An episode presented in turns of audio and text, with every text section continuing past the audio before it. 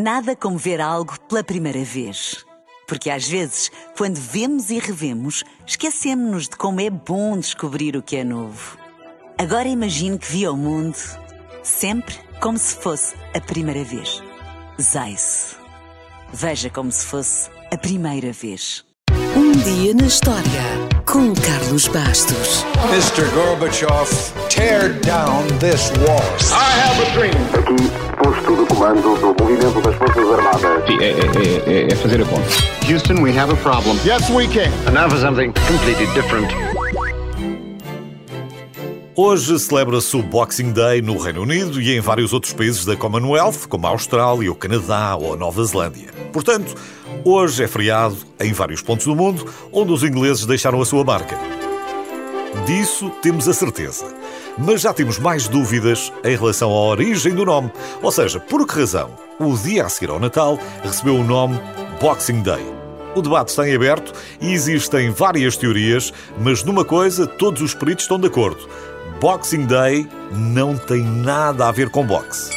Uma das primeiras referências ao Boxing Day apareceu em 1836, quando Charles Dickens lançou o livro The Pickwick Papers. E durante um certo tempo, alguns estudiosos defenderam que tinha sido ele a criar o nome. No entanto, o distinto dicionário de Oxford investigou mais a fundo e descobriu que já havia uma referência impressa ao Boxing Day pelo menos três anos antes. Afastada a possibilidade de Charles Dickens ter batizado o Boxing Day, ficamos então com duas teorias concorrentes. Existem mais, mas estas são as principais. A primeira diz-nos que, por essa altura, todas as igrejas tinham caixas onde os paroquianos deixavam esmolas para os pobres. As caixas estavam fechadas até ao dia de Natal e no dia seguinte eram abertas e o dinheiro era distribuído pelos mais necessitados. A expressão terá vindo então da palavra caixa, box em inglês.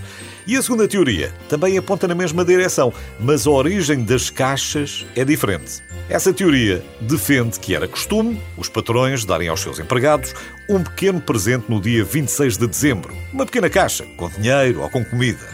Aliás, essa tradição inglesa já vinha da Idade Média, onde os senhores feudais distribuíam caixas com coisas práticas, como ferramentas agrícolas, alimentos ou tecidos, como pagamento pelo trabalho realizado durante o ano.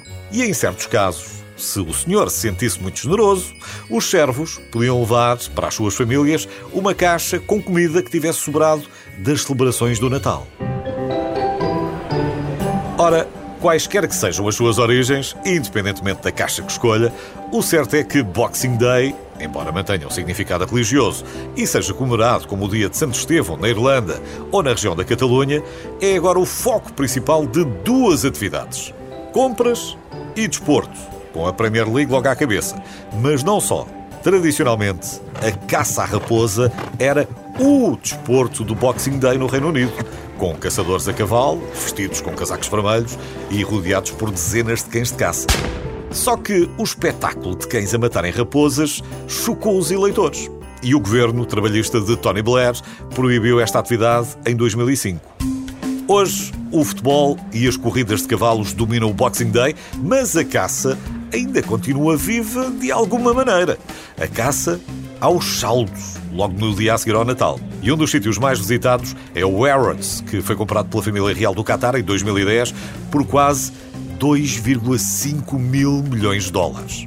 No entanto, o Harrods não é para qualquer um, ou pelo menos Alguns locais são mesmo só para clientes especiais. Por exemplo, em 2019 só tinham acesso à Gruta de Natal clientes que tivessem feito compras, pelo menos, no valor de 2 mil libras. Senão, nada feito. Em suma, o Boxing Day é o dia de compras mais movimentado do ano para os ingleses e para os países da Commonwealth, mais ainda do que a Black Friday ou a Cyber Monday, e os que não vão às lojas vão aos estádios ou ficam a ver desporto nos seus sofás. E tudo começou por causa das caixas. Quais exatamente? Ninguém tem a certeza. Mas isso agora também não interessa nada.